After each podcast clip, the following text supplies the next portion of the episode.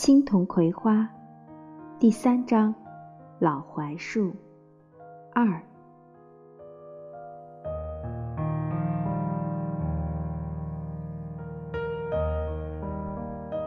哑巴青铜耳朵却很灵，虽然是在屋里，外面高音喇叭里所说的，却一字一句都真真切切的听到了。晚饭吃了一半，他不吃了，出了门牵了牛，朝外走去。爸爸问：“晚上牵牛出去干什么？”青铜没有回头。哑巴青铜在大麦地人眼里是一个聪明绝顶的哑巴，也是一个行为十分古怪的哑巴。他与所有孩子一样，都有喜怒哀乐，但他的表达方式却是另样。早几年，他遇到伤心的事，常常独自一人钻到芦荡深处，无论怎么呼唤他，他也不会走出来。最长的一次，他居然在芦荡里一连待了三天才走出来。那时他已瘦得跟猴一般，奶奶的眼泪都快流尽了。遇到高兴的事，他会爬到风车顶上，朝着天空独自大笑。放在十岁之前，假如这件事情特别让他兴奋，他会脱光了衣服，赤条条的满世界奔跑。大麦地的人至今还记得他九岁那年的冬天，不知是一件什么事情让他兴奋了。他将自己脱得只剩下一条小裤衩，跑出了家门。当时地上的积雪足有一尺厚，而天空还正在飘着大雪，几乎全体大麦地人都跑出来观望。见有那么多人观望，他跑动得更欢。爸爸妈妈和奶奶。一边叫着，一边跟在他屁股后头追他，他根本不听。跑了一阵，他居然将小裤衩也脱掉了，扔在雪上，朝远处跑去。雪花飘飘，他的跑动像一匹小马驹。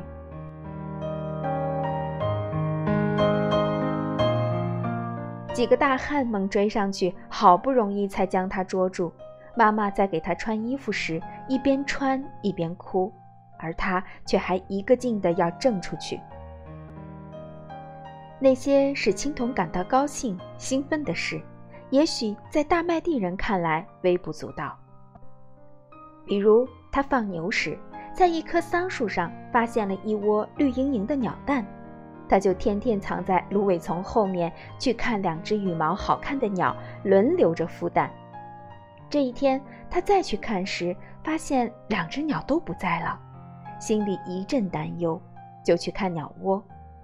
只见那一窝蛋已经变成了一窝一丝不挂的小鸟，他这就高兴了，兴奋了。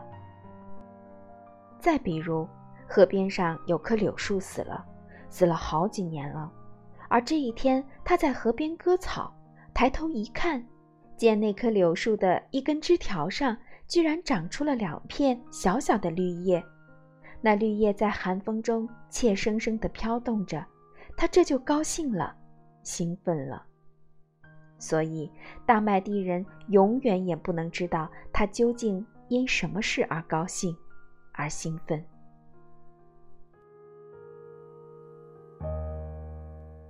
每天他都有自己的事情要做，他的世界与大麦地孩子们的世界。似乎不属于同一个世界。他会用半天的时间看着清澈的水底，那里一只河蚌在用令人觉察不出的速度向前爬行着。他会一下子折叠出数十只芦叶小船，然后将它们一一放入大河，看它们在风中争先恐后地飘向前方。其中若有几只被风浪打翻，他会在心里为他们好一阵难过。他甚至有点神秘，使人不可想象。有人看见他在一口别人看来根本不可能有鱼的水塘中摸鱼，但却硬是捉住了好几条大鱼。有人看见他常常钻进芦苇荡，在一汪水坡边拍水，拍着拍着就会有十几只鸟从芦苇丛里飞起，在它头上盘旋了一阵之后，落在水坡中。那些鸟是大麦地人从未看到过的鸟，一只只都十分的好看。他似乎不太喜欢与大麦地的孩子们玩耍，也不特别在意大麦地的孩子们愿不愿与他玩耍。它有河流，有芦苇，有牛，有数也数不清的不知道名字的花草与虫鸟相伴。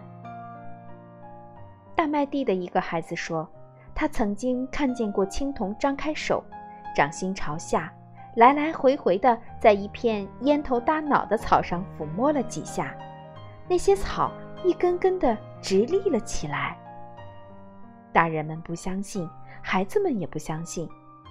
那个孩子说：“我可以发誓。”然后他真的发了誓。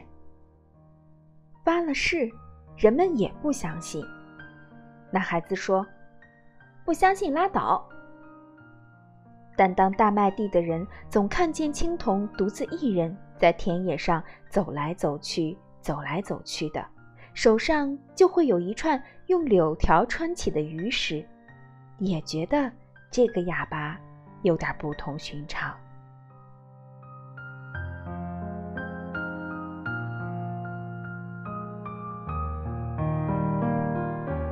现在是晚上，青铜骑着牛出现在了长长的村巷里。这哑巴心里有什么事儿了？看见他的人说：“牛蹄叩击着青砖，发出踢踏踢踏的声音。青铜的心思被什么牵引着？骑在牛背上，居然没有觉得骑在牛背上。”更没有注意到那一张张从门里探出来、向他好奇地张望着的脸。牛慢条斯理地走着，他的身体随着牛的晃动而晃动，像船在水波上。他的目光省略了大麦地村，看到的是夏末秋初的夜空。那是一片深蓝的天空，浩瀚的星河里。成千上万颗星星在沉浮，在闪烁。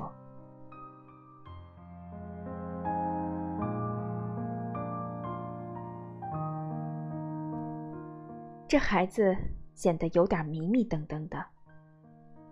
踢他，踢他，牛蹄声在空洞的村巷里响着。没有人知道哑巴青铜要骑着他的牛到什么地方去。青铜自己也不知道，他听牛的，牛愿意将他驮到什么地方就驮到什么地方。他只想在夜空下游走，不想待在家里。牛走过村庄，走过田野，青铜看到了大河。夜晚的大河显得比白天的大河要大，既宽又十分的遥远。他看到了大河那边的干校，一片灯光在芦荡中闪烁。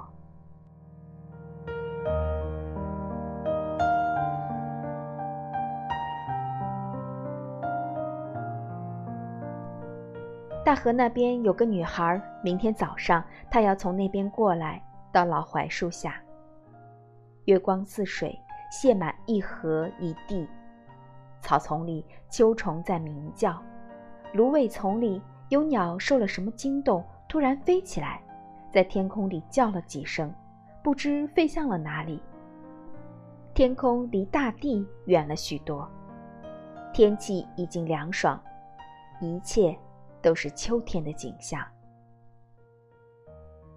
青铜从牛背上跳下来，赤脚站在被秋露打湿的草丛中，牛昂着头在看月亮。他的目光黑晶晶的，像两颗黑宝石。青铜也去看月亮，今晚的月亮是个白月亮，特别的柔和。牛低下头去吃草时，青铜双膝跪在了草丛里，望着他，用手比划着。他相信牛一定能听懂他的话，他总是与牛说话，用眼神与手势。他问道：“你喜欢葵花吗？”牛嚼着草，但青铜却听到了牛的回答：“喜欢。”我们把它接到家好吗？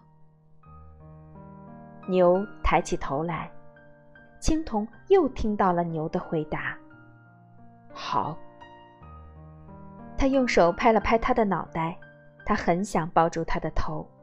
他不是一头牛，青铜从来不将他看作是一头牛。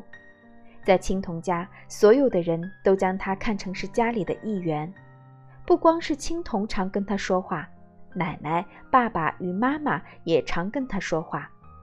他们有时会责怪他，或者是骂他，但就像是责怪或是骂一个孩子。牛总是用温顺的目光看着这一家子人。我们就这样说好了。青铜又拍了拍他的脑袋，然后再次爬到他的背上。他驮着他走进村子，在村头的老槐树下，他停住了。老槐树下是石碾。明天上午，葵花将坐在这石碾上，等大麦地的一户人家将他领走。青铜好像看见了他，他坐在石碾上，身边放了一个包袱。他低着头，一直低着头。月亮一到老槐树的上空，一切变得朦胧起来。